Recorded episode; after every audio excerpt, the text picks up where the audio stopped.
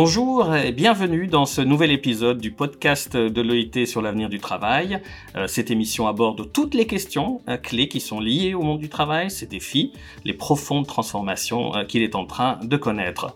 Au micro, Gabriel Berhane, je travaille pour l'Organisation internationale du travail à Genève et aujourd'hui nous aborderons l'épineuse question de la diversité et de la discrimination raciale sur le lieu du travail. L'OIT a récemment publié un livre intitulé Le futur de la diversité qui offre de nouvelles perspectives sur le concept de la diversité et le rôle que la diversité peut jouer dans le monde du travail de demain. L'ouvrage aborde des questions telles que l'égalité des sexes, la discrimination fondée sur l'âge, la violence à l'égard des personnes LGBTI, la migration et la diversité ethnique et enfin la discrimination raciale. C'est donc sur cette dernière que nous allons nous pencher et pour en parler aujourd'hui avec moi, deux invités. Christiane Kupsch, spécialiste principale en politique migratoire au Bureau international du travail à Genève. Euh, vous êtes également politologue, spécialisé en relations internationales. Vous avez publié de nombreux ouvrages, notamment sur l'intégration des migrants sur le marché du travail, la gouvernance de la migration de main-d'œuvre. Bonjour à vous. Merci. Et puis nous recevons également Jeanne Almeida, docteur en sociologie, créatrice de contenu, chercheuse. Vous êtes notamment centrée sur les enjeux liés à la lutte antiraciste et vous êtes également très impliquée sur les questions LGBT. Bonjour à vous. Bonjour et bonjour à toutes les deux finalement. Et donc, euh, commençons d'entrée de jeu. Euh, selon un rapport de l'OIT, environ un travailleur sur quatre dans le monde est victime de discrimination sur le lieu du travail, la discrimination raciale étant l'une des formes les plus courantes. Alors, comment se manifeste cette discrimination raciale sur le lieu du travail? Christiane? Oui, je pense qu'il faut distinguer entre euh, différentes formes de discrimination. Donc, il y a la discrimination directe, euh, la discrimination indirecte et la discrimination systémique. Dans beaucoup de juridictions, la discrimination directe est reconnue s'il y a une intention et un motif illicite. On considère qu'il y a discrimination indirecte s'il y a des effets préjudiciables. Et euh, par euh, discrimination euh, systémique, on entend des règles érigées en tant que système qui est discriminatoire pour certaines personnes, sans que ce soit forcément évident à première vue. Maintenant, la discrimination raciale peut se manifester sur toutes ses formes sur le lieu de travail. Mais comme dans beaucoup de pays, on a mis en place une législation qui sanctionne au moins la discrimination directe, on assiste aujourd'hui au développement d'un racisme de plus en plus caché, si j'ose dire. Euh, on va d'une discrimination raciale ouverte, flagrante, vers des formes beaucoup plus modernes et subtiles. Je pense notamment aux micro-agressions raciales sur le lieu de travail. Attendez, attendez. Micro-agression. Euh, Qu'est-ce que vous entendez par là? Est-ce que vous pouvez vous développer? Oui. Par exemple, des échanges qui envoient des messages dénigrants ou qui ont pour effet d'exclure certaines personnes en raison de leur appartenance à certains groupes, comme des personnes racisées. Les micro-agressions sont verbales, comportementales ou environnementales et peuvent être intentionnelles ou non. Elles peuvent même sembler tout à fait anodines.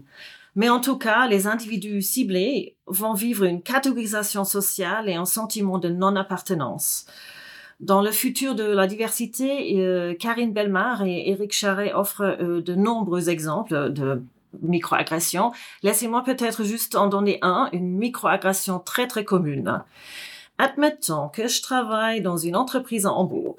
Six mois, avec mes cheveux blancs, ma peau et mes yeux clairs qui correspondent au stéréotype de l'allemande, demande à ma collègue noire d'où elle vient et elle répond de Düsseldorf, ça passe éventuellement si je m'arrête là. Mais si je continue en insistant, mais d'où viens-tu réellement? Où sont tes parents? etc., etc., là, je commets une microagression. J'envoie le message, tu n'es pas d'ici, tu es une étrangère. Ah, je crois que beaucoup de gens ont subi ce genre de, de microagression sur le lieu du travail. Très très bien. Merci de nous avoir éclairé sur ce point. Euh, Jade, vous, votre chapitre euh, dans, dans, le futur de la diversité porte sur les femmes noires dans les milieux de travail féministes et, aborde aussi le, le, thème des violences vécues sur le lieu du travail. Euh, quels en sont les, les, points saillants pour nos, pour nos auditeurs et nos auditrices ici? Euh, merci pour cette question parce que euh, il faut vraiment comprendre que lorsqu'on a fait ce chapitre, nous, on voulait justement mettre de l'avant la manière dont, en tant que société, on a une façon de conscientiser la violence qui invisibilise, voire ignore entièrement d'autres types de violences. Justement, quand Christiane parlait de euh, microagression, c'est vraiment un terme qui a émergé pour mettre de l'avant la banalité de certaines expériences, la normalité de certaines expériences. Parce que lorsqu'on utilise le terme violence, je pense que la plupart des gens s'imaginent quelque chose de d'énorme, de des coups par exemple, ou quelque chose, un, incident bien spécifique qu'on peut cibler qui a commencé à 8 heures, qui s'est terminé à 10 heures avec des interventions. Donc, quand on utilise le terme violence, on pense à quelque chose d'éclatant. Et quand on utilise le terme microagression, c'est vraiment faire comprendre quelque chose de banal, de normal, presque tout ce qui, quelque part, structure nos expériences au quotidien. Donc, quand nous, on a fait notre chapitre, on s'est vraiment concentré sur l'expérience des femmes noires au sein des milieux féministes, parce que également, les milieux féministes sont supposés, du moins, être des espaces de sécurité, des espaces sécuritaires pour les femmes. C'est un peu l'image que l'on a de ces espaces. Et c'est lorsqu'on a rencontré ces femmes noires qui travaillent, qui sont entrées au sein de ces organismes féministes, beaucoup ont dit j'ai rejoint ces espaces parce que je voulais travailler dans un, endroit où je serais en sécurité en tant que femme et je pourrais travailler à la sécurité d'autres femmes. Et nous, on voulait montrer en fait qu'il existe des, des expériences de violence au sein de ces espaces parce que en tant que femmes noires, elles sont rentrées pas uniquement en tant que femmes, elles sont rentrées également en tant qu'individus noirs. Et ce sont des espaces qui se sont beaucoup définis en termes de genre et ont beaucoup réfléchi bien sûr aux violences genrées, mais malheureusement, ce sont des espaces qui historiquement n'ont jamais réfléchi aux enjeux et dynamiques raciales et la manière dont, notamment en tant que femme, blanche, elles participent à ces violences également elles bénéficient, elles ont certains privilèges euh, au sein de, euh, bien sûr, d'un système structuré au sein de la, un système structuré autour d'une hiérarchie raciale. Et donc, lorsque des femmes noires sont entrées au sein de ces espaces, elles ont eu le choc euh, de vivre des violences qu'elles pensaient être en sécurité, mais en plus de vivre des violences qu'elles n'arrivaient pas même à mettre le doigt dessus, c'est-à-dire à comprendre vraiment, à, à expliquer qu'est-ce qui se passait, parce que justement, elles ne conscientisaient pas que ces expériences relevaient de la violence, parce que ce n'est pas comme ça qu'on pense les violences donc notre chapitre, c'était vraiment de mettre en avant la banalité et l'existence de ces violences pour les femmes noires au sein d'organismes féministes et attirer l'attention sur le fait que c'est un véritable fléau euh, actuellement parce que on a cette euh, cette pas cette mode, n'exagérons pas, mais on a cette dynamique de vouloir faire absolument entrer la diversité. On peut être très, euh, on peut avoir un regard critique là-dessus, mais vouloir faire entrer la, diversité au sein d'espaces de travail qui historiquement ne les ont jamais inclus. Et qu'est-ce que cela déclenche comme type de dynamique? Quelle violence arrive lorsque justement on fait rentrer cette diversité, mais qu'on n'a pas fait le travail préalable justement de recevoir cette diversité? D'accord. Alors, quelles sont les pistes de réflexion à, votre avis euh, euh, Comment les employeurs euh, peuvent-ils s'efforcer de, prévenir ces types de discrimination ou même d'y remédier? C'est une énorme question. Euh, mais déjà, lorsque je dis qu'il y a un, travail préalable à faire, c'est quelque chose que je répète souvent. C'est il faut pas, il faut pas tomber dans la tokenisation, il faut pas tomber dans l'embauche à tout prix. Lorsque des espaces de travail qui historiquement n'ont jamais été inclusifs ou représentatifs de certaines communautés, tout d'un coup décident que c'est quelque chose auquel il faut remédier, ce qui est en soi une bonne chose, bien sûr. Il faut prendre conscience de, de ces échecs ou de la manière dont une entreprise ou un espace de travail communautaire, une institution, un organisme, peu importe, a évolué avec le temps. C'est une bonne chose de vouloir l'adresser. Mais l'adresser, ça veut dire être euh, prêt à aller au fond du problème, c'est-à-dire avoir des conversations difficiles, c'est-à-dire être prêt à préparer avant avant l'embauche finalement, c'est-à-dire s'assurer que toute l'équipe comprend pourquoi on va aller chercher certaines embauches en particulier, c'est-à-dire s'assurer que le CA également a fait ce type de travail, c'est-à-dire ne pas seulement faire euh, une offre d'emploi avec un petit message en bas, euh, nous privilégions certaines candidatures issues de communautés minorisées, c'est vraiment s'interroger sur pourquoi est-ce qu'on va aller chercher cette communauté, quel est-ce que c'est pour, on va embaucher une comptable pour faire le travail de comptable? Et il se trouve qu'en plus cette comptable est issue d'une communauté racisée ou on va embaucher une comptable qui en plus de son travail de comptable va devoir faire le travail d'éduquer sur les enjeux raciaux, de s'assurer que les campagnes publicitaires sont, correctes, de s'assurer que certains discours sont, vous voyez, donc là il y a un travail supplémentaire qui s'ajoute que l'employeur doit, l'employeur et toute l'équipe doit avoir discuté, réfléchi, mis en place avant de vouloir absolument recruter. D'accord, clairement. Christiane, votre, avis, sur cette question? Oui, donc les employeurs, qu'est-ce qu'ils peuvent faire? À mon avis, il faut déjà commencer par le fait que les employeurs ne commettent pas les mêmes euh, eux-mêmes des, des, micro-agressions et d'autres types de violences sans s'en rendre compte. Hein. Parce qu'en euh, plus, si on parle de discrimination raciale plus subtile, voilée ou cachée, euh, ça veut dire aussi c'est beaucoup plus difficilement identifiable et par, par conséquent aussi plus difficile à dénoncer. Donc il faut tout garder tout ça euh, à l'esprit. Euh, la discrimination systémique, euh, elle est notamment euh, soutenue par des stéréotypes et des préjugés. Dans de nombreux métiers euh, ou secteurs économiques, nous avons tendance aujourd'hui d'avoir une image collective du travailleur type.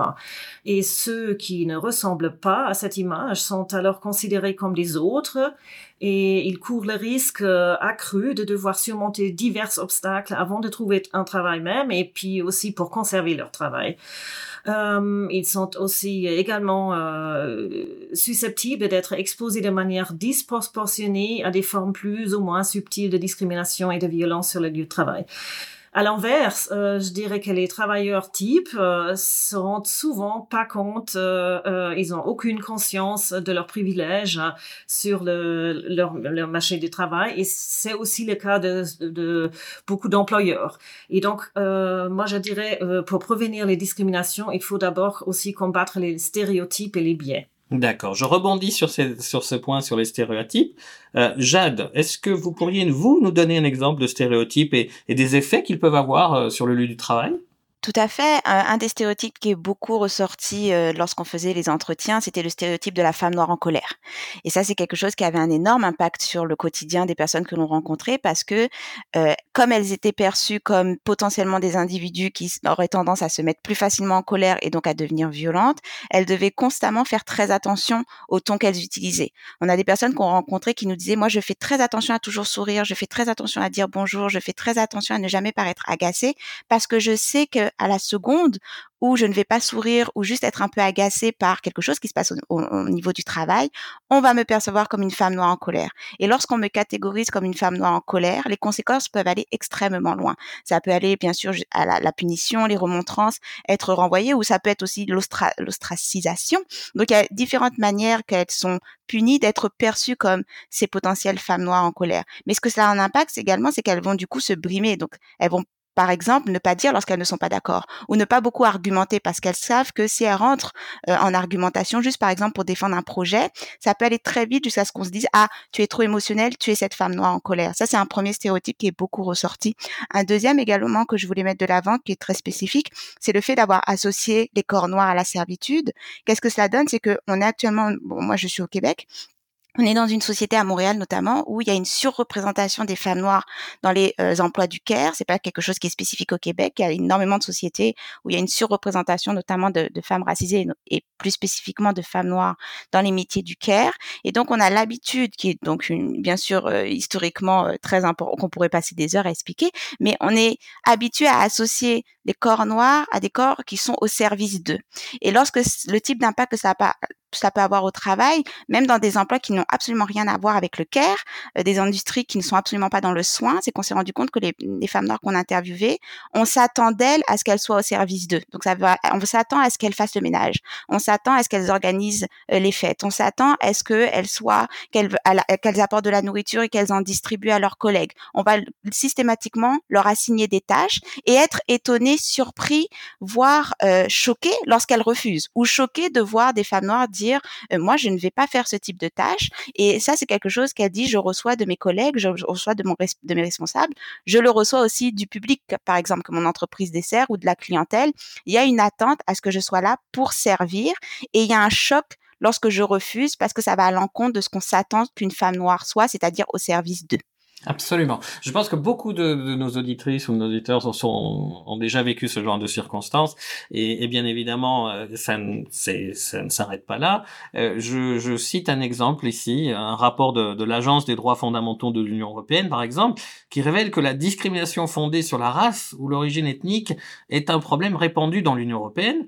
Euh, plus d'une personne interrogée sur trois est issue d'une minorité ethnique ayant déclaré avoir été victime de discrimination lors de la recherche d'un emploi ou sur le lieu du travail. Euh, qu'est-ce que vous en pensez, Christiane? Bon, je pense que c'est énormément triste. Hein. Et notamment, euh, je pense aussi que euh, c'est triste parce qu'il y a tellement peu de progrès qu'on a fait en, la matière. C'est déjà au début des années 90 euh, que l'OIT a lancé un projet sur la discrimination qui avait pour but de documenter la discrimination à l'accès de, de l'emploi je vais peut-être un peu parler de ce projet parce que la méthodologie était très intéressante et euh, je trouve justement choquant qu'on a fait tellement peu de progrès depuis. Donc là, euh, il s'agissait des tests pratiques ou ce qu'on appelle aussi des fois des tests de situation. On forme des paires de candidats, comprenant toujours un candidat national et un candidat immigré ou d'origine immigrée, dont les caractéristiques correspondent à l'exception de leur origine ethnique ou, ou nationale. Donc, ils ont les mêmes CV, etc. Les deux candidats se présentent aux employeurs hein, potentiels en réponse à des offres d'emploi. Et euh, à l'époque, on a trouvé des, des, niveaux très élevés de discrimination euh, qui ont été bien documentés. Euh, et pour moi, c'est super choquant de voir que 30 ans plus tard, euh, il ne semble euh, pas beaucoup de, de progrès visibles. Et bon, des fois, on peut se demander à cette question-là, est-ce que est-ce qu'on a fait au moins peut-être le, progrès qu'on ait, qu'on ait dit, euh, on, peut parler de discrimination, ce qui n'était pas forcément le cas il y a 30 ans. Donc ça, peut-être, c'est un, petit progrès. D'accord. Euh, Jade, vous avez un point de vue sur ce point? Euh, C'est sûr que c'est particulièrement euh, triste, comme vient de le mentionner Christiane. Pas étonnant en soi, hein, quand on pense qu'il faut vraiment comprendre que le, milieu de travail n'existe pas dans un vacuum de normes sociales. La société continue d'être structurée par des systèmes d'oppression bien spécifiques qui ont été largement étudiés et forcément, le milieu du travail, c'est le microcosme du macrocosme. Donc, il y a des avancées, il y a des résistances, il y a des barrières. Euh, je ne suis pas étonnée, mais parfois, ça, on a tendance à en devenir cynique. Voilà, non, non, tout à fait. Donc, alors, si, si on essaye vraiment d'essayer de trouver euh, des, des, des solutions concrètes, euh, comment pouvons-nous nous assurer que sur ces lieux de travail, euh, on, ces lieux soient réellement inclusifs, accueillants euh, pour les personnes de, de, toute race et de toute origine ethnique? Euh, Christiane? Oui, je dirais d'abord, il faut euh, commencer par combattre les discriminations et les violences, car la diversité est entravée par ces discriminations et violences. Euh, en effet, les, travailleurs minoritaires peuvent être découragés par ces situations et quittent les, lieux euh, où ils sont maltraités. Euh, évidemment, ça, ce n'est pas sans laisser trace sur la suite de leur carrière professionnelle, donc une sorte de cicatrisation sur leur parcours. Et, c'est aussi à ce moment-là que les inégalités peuvent se perpétuer. Perpétuer, bien sûr. Euh, euh, Jade, peut-être un point de vue aussi là-dessus. Bien sûr, moi, le premier conseil que je répète tout le temps, il faut s'organiser. Ça demande une organisation massive. Ce n'est pas un enjeu qu'on peut tacler de manière individuelle. Donc, ça veut dire rejoindre des organismes, ça veut dire rejoindre des syndicats, ça veut dire se mobiliser, créer des collectifs. Il y a un rapport de force qui est très important et il y a un rapport de force qu'il faut pouvoir renverser. Et pour qu'on renverse un rapport de, de, force, il faut qu'on s'organise collectivement. Donc, systématiquement, mon premier conseil, c'est toujours de dire allez chercher un syndicat, allez chercher un organisme, allez chercher un collectif, organisez-vous en mouvement parce que les violences que vous subissez au sein de votre euh, espace de travail, vous ne serez pas les seuls. Vous ne serez pas seuls à vivre ces violences et donc vous avez besoin d'avoir du soutien et vous avez besoin d'avoir du groupe. Et ça demande un mouvement. Et également, ne pas hésiter à utiliser les politiques. Donc ça veut dire allez chercher lorsque vous rentrez dans un milieu de travail, demandez à voir ces politiques antidiscriminatoires, demandez à voir quels sont les textes qui ont été mis en place pour vous protéger. S'il y a un incident, c'est quoi les procédures? Un premier gros red flag en anglais, donc drapeau rouge à, remarquer, c'est lorsqu'une entreprise ou un espace de travail dit vouloir avoir une approche inclusive, avoir une politique diversité, etc. Et lorsqu'on leur demande d'accord, quels sont, euh, quel est le processus? Si je dois euh, me plaindre, quelles sont les politiques mises en place pour me protéger, est-ce qu'il se passe quelque chose, je peut prendre des jours pour m'en remettre. Et cet organisme dit qu'il n'y a absolument rien. C'est un énorme red flag. Ça veut dire que c'est un organisme qui a pas pris, enfin un organisme, une entreprise. Excusez-moi, je travaille en organisme, donc c'est toujours la première chose qui me vient en tête. Mais ça veut dire que c'est un espace de travail qui concrètement n'a pas mis en place les structures qu'il faut pour pour mettre euh, en action leurs paroles. C'est un premier red flag. Vraiment, dans ces cas-là, fuyez. Au niveau des employés, qu'est-ce que qu'est-ce qu'ils peuvent faire dans la lutte contre la discrimination raciale au travail euh, Comment les individus peuvent-ils contribuer à créer peut-être un espace de travail plus plus équitable? Je pense que pour avoir un impact au niveau des employés, employeurs, employés et l'espace de travail sont fortement liés. Donc c'est sûr qu'il faut qu'il y ait comme une synergie que tout s'aligne pour pouvoir euh, améliorer l'expérience des personnes racisées au sein du milieu de travail. Ça demande du coup d'avoir du temps, ça demande d'avoir des ressources. Ça veut dire, et quand j'ai dit ressources, c'est dédié du financement, dédié des emplois, euh, dédié du temps, dédié d'avoir des rencontres sur le sujet, dédié d'avoir même des plans d'action avec des objectifs très concrets à, à, atteindre. Ça veut dire oui, on pense bien sûr à des à des formations, bien, mais les formations sont toujours un peu limitées dans ce qu'ils peuvent avoir en termes de concret. Ça veut dire aussi euh, avoir un, un regard très accru sur l'enjeu de pouvoir. Donc, qui a le pouvoir au sein du milieu d'emploi et qui en a le moins? Qui est le plus à risque au niveau de, rester au sein de, cet emploi et de subir au sein de cet emploi? Et comment est-ce qu'on peut contrecarrer ce, pouvoir? Donc, ça veut dire pour parfois aller à, saboter certaines missions parce que tout simplement, ça va à l'encontre du bien-être des personnes racisées au sein de, de ces espaces. Lorsque on parle du milieu de travail de manière très générale, mais on s'entend que c'est pas tous les emplois où il faut absolument avoir à cœur de recruter une diversité parce qu'il faut vraiment comprendre qu'on parle de systèmes euh, extrêmement larges et donc, il y a des, des milieux d'emploi qui ne sont pas euh, des milieux qu'on vise à réformer et que là, il faut carrément faire une révolution. Donc, euh, je fais attention à ne pas avoir un discours qui semble dire tout milieu de travail, il faudrait qu'on puisse euh, s'y intégrer. Mais lorsque je dis en termes de collègues également, revenir au basique, c'est-à-dire avoir une écoute de, des personnes racisées au sein de ces espaces. Quand je dis une écoute, une écoute active et empathique, mais une écoute qui débouche sur des actions. Donc, ça veut dire ne pas tomber dans une personne dit je vis ce type d'expérience par rapport à ma collègue, ça fait plusieurs fois que j'adresse l'enjeu, euh, il n'y a rien qui change. Il faut que l'écoute soit absolument suivie d'action. C'est pour ça que je reviens encore une fois aux procédures. Il faut qu'il y ait des procédures mises en place dès le départ pour intervenir parce que veut veut pas, il y a des situations entre collègues qui arrivent à un stade où ça va demander une intervention qui va au-delà des formations. Ça peut aller jusqu'à on va devoir prendre des interventions punitives pour pouvoir protéger la personne racisée au sein de ces espaces.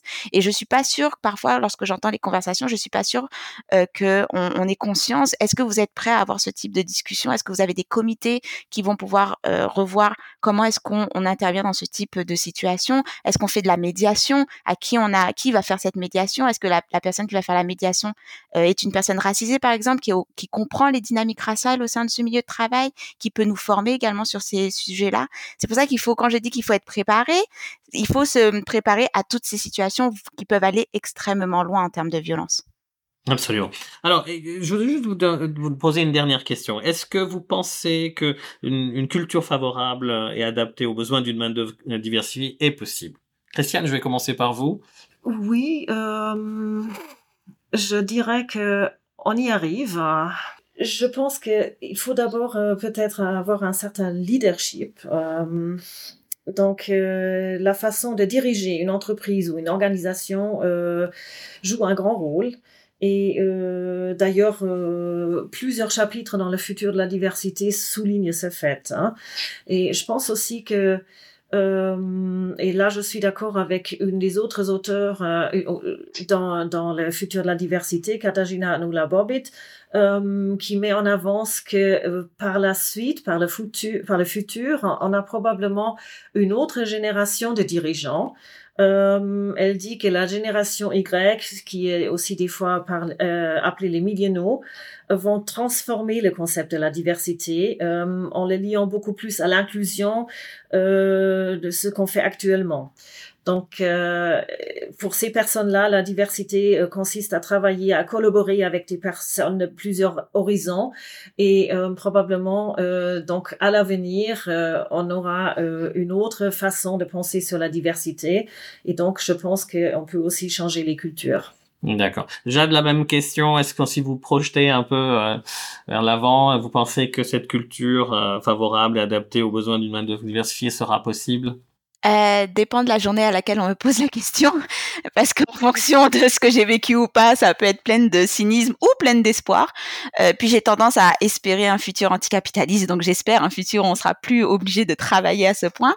Mais je dirais qu'il y a eu quelque chose de très intéressant pendant la période très intéressant euh, entre guillemets, mais la période Covid, je veux dire avec les confinements et les accommodements qui ont euh, tout d'un coup été disponibles, je pense qu'il y aurait beaucoup de choses à euh, garder en tête ou du moins à, maintenir en place parce que cette période nous a montré que le milieu du travail pouvait s'accommoder et notamment s'accommoder aux besoins de personnes qui étaient le plus à risque. Je, le fait de travailler à distance, par exemple, je rappelle que c'est une demande qui est faite par les communautés de personnes en situation de handicap qui existent depuis des générations. Ça fait des générations que ce sont des communautés qui demandent à pouvoir travailler à distance et systématiquement on leur répond c'est trop compliqué, c'est pas faisable, ce qui crée une barrière supplémentaire à l'accès au travail parce que pouvoir avoir un accès à un espace, un espace public, euh, c'est une barrière en soi pour les personnes qui ont des enjeux d'accessibilité. Et donc il y a cette barrière à l'espace de travail qui aussi impacte les personnes racisées parce que je rappelle il y a des personnes racisées qui sont en situation de handicap. Mais donc du coup on a ces communautés qui depuis des années demandent à ce qu'on mette en place la possibilité de faire un travail à distance, qui a toujours refusé, Arrive Covid et tout d'un coup, là, on a le monde entier qui accepte de travailler à distance parce que les personnes non en situation de handicap en ont eu besoin. Bon, c'est un peu cynique de se rendre compte qu'il a fallu il a fallu que la majorité en ait besoin pour que tout d'un coup ce soit possible et que ça, ça bénéficie aux personnes en situation de handicap justement en termes d'accessibilité, également aux étudiants. C'est quelque chose qui est très demandé par euh, la communauté étudiante. Mais on voit comment, lorsqu'il y a un événement majeur, ce qui était considéré comme impossible, tout d'un coup se met en place en l'espace de quelques semaines et devient même une norme au point de renverser actuellement, on a des espaces où plus de 50% sont des emplois qui restent à distance. Tout simplement parce que c'est, c'est juste plus, plus accommodable pour les personnes qui vivent très loin du centre-ville. Les personnes racisées, notamment, habitent rarement au centre-ville ou proche de leur emploi parce que discrimination à l'embauche fait qu'on a moins de moyens, moins de moyens, bien sûr, discrimination logement, fait qu'il y a aussi cette euh, barrière et cette discrimination lorsque vous venez, vous venez d'un quartier euh, défavorisé, lorsque vous venez d'un quartier qui n'a pas de un très bon euh, réseau de transport, ce qui est le cas de beaucoup de communautés racisées, ce qui est aussi le cas à Montréal, ça crée une barrière dans le type d'emploi auquel vous pouvez postuler. Le travail à distance a permis d'enlever ce type de barrière ou du moins de les diminuer je suis partie dans un très long exemple pour montrer qu'il y a quand même des révolutions qui se font en quelques semaines, qui changent notre rapport au travail, qui ont des, des conséquences extrêmement quand même positives pour beaucoup d'entre nous. Donc ça, ça me donne de l'espoir parce que je me dis,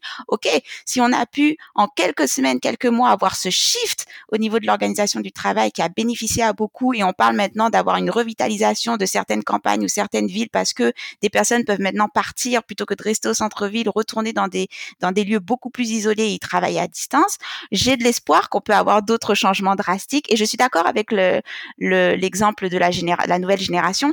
cette nouvelle génération me donne beaucoup d'espoir parce qu'elles ont un rapport au travail qui est complètement différent, par exemple, de la génération de mes parents, qui n'est pas euh, je vis pour le travail, mais je travaille juste pour pouvoir me permettre de payer mes passions. Et il y a certaines choses que je refuse de vivre. Et notamment, si je vis ce type de violence, je m'en vais. Et je trouve que c'est quelque chose, il y a un rapport de force, un rapport de pouvoir qui se renverse avec cette génération que je je trouve extrêmement vivifiante et, et que j'applaudis. Eh bien, c'est sur cette euh, belle note d'espoir que nous allons euh, euh nous quitter. Euh, Christiane Kupsch, Jade Almeida, merci. Merci pour cet éclairage sans complaisance sur la discrimination raciale sur le lieu du travail. merci également aux éditeurs, aux éditrices qui nous rejoints pour cette édition spéciale des voix au travail. ce podcast sera bien évidemment disponible en ligne et si vous souhaitez obtenir plus d'informations sur la diversité, la discrimination raciale, vous pouvez consulter notre site web à l'adresse voices.com ilo.org.